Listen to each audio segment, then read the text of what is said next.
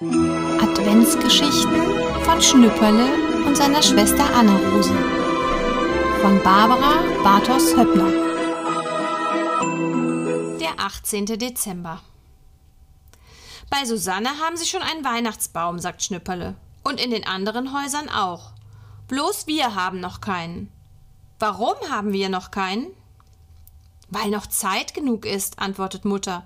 Und weil Vater noch keine Zeit hatte, mit uns zu gehen. Zum Weihnachtsbaumkauf muss man sich Zeit nehmen. Nicht bloß so husch husch, wie ich manchmal beim Waschen, oder? Nein, so nicht, sagt Mutter.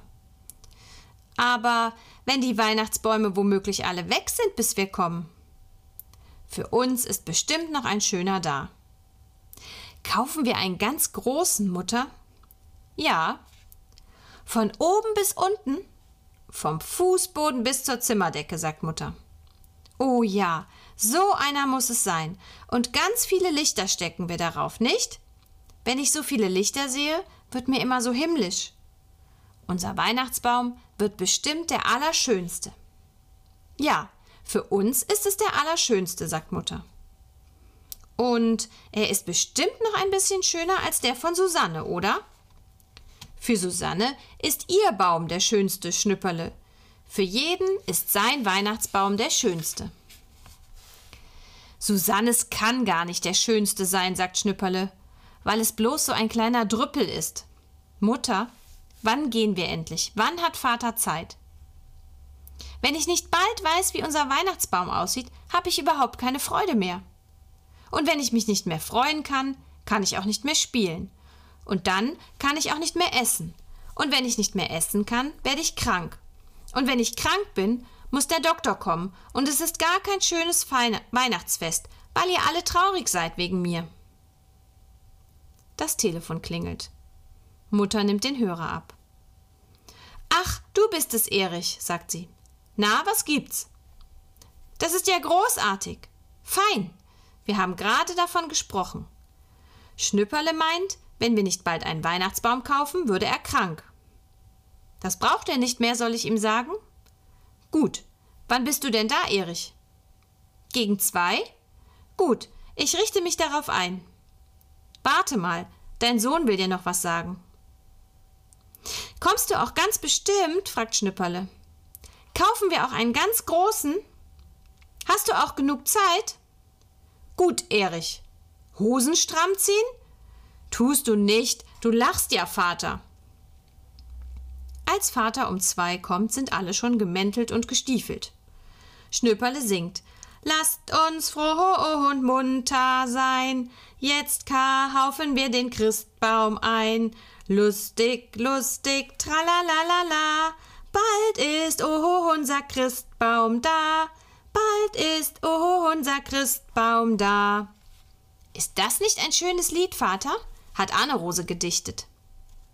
Habt ihr auch an eine Schnur gedacht? fragt Vater. Ich hab sie in der Handtasche, antwortet Mutter. Wozu brauchen wir denn eine Schnur? fragt Anne-Rose. Damit wir den Baum zusammenschnüren können. Er soll doch in den Kofferraum. Sie fahren los. Schnüpperle singt das neue Christ Weihnachtsbaumlied, bis sie auf dem Markt sind. Frisch geschlagene Weihnachtsbäume, ruft der Mann in der grünen Jacke. Ganz frisch geschlagen. Gestern noch im Wald, heute auf dem Markt. Tannen und Fichten von der kleinsten bis zur größten und so billig. Er schlägt die Hände zusammen. Es klatscht aber nicht, weil er dicke Handschuhe anhat. Jetzt stampft er in seinen hohen Stiefeln auf Vater und Mutter zu. Guten Tag, die Herrschaften.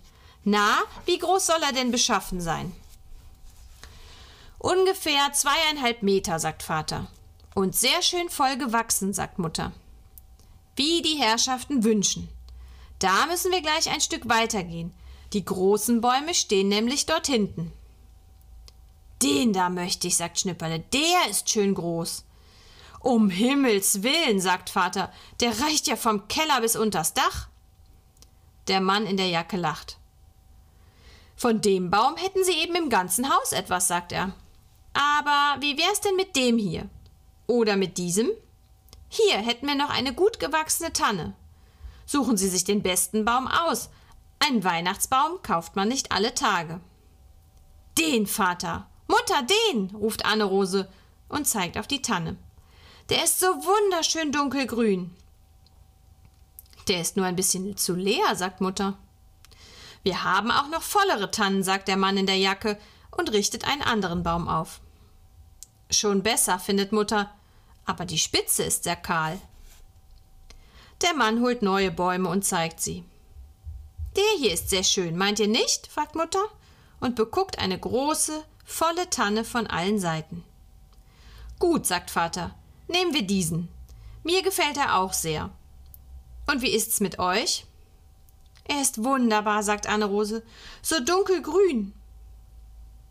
Wo ist denn Schnüpperle? ruft Mutter. Schnüpperle! Schnüpperle! Hier bin ich.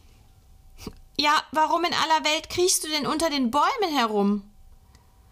Ich wollte bloß mal gucken, ob vielleicht ein kleiner Hase drunter sitzt. Aber Schnüpperle. Na ja, es könnte doch einer dazwischen gekommen sein.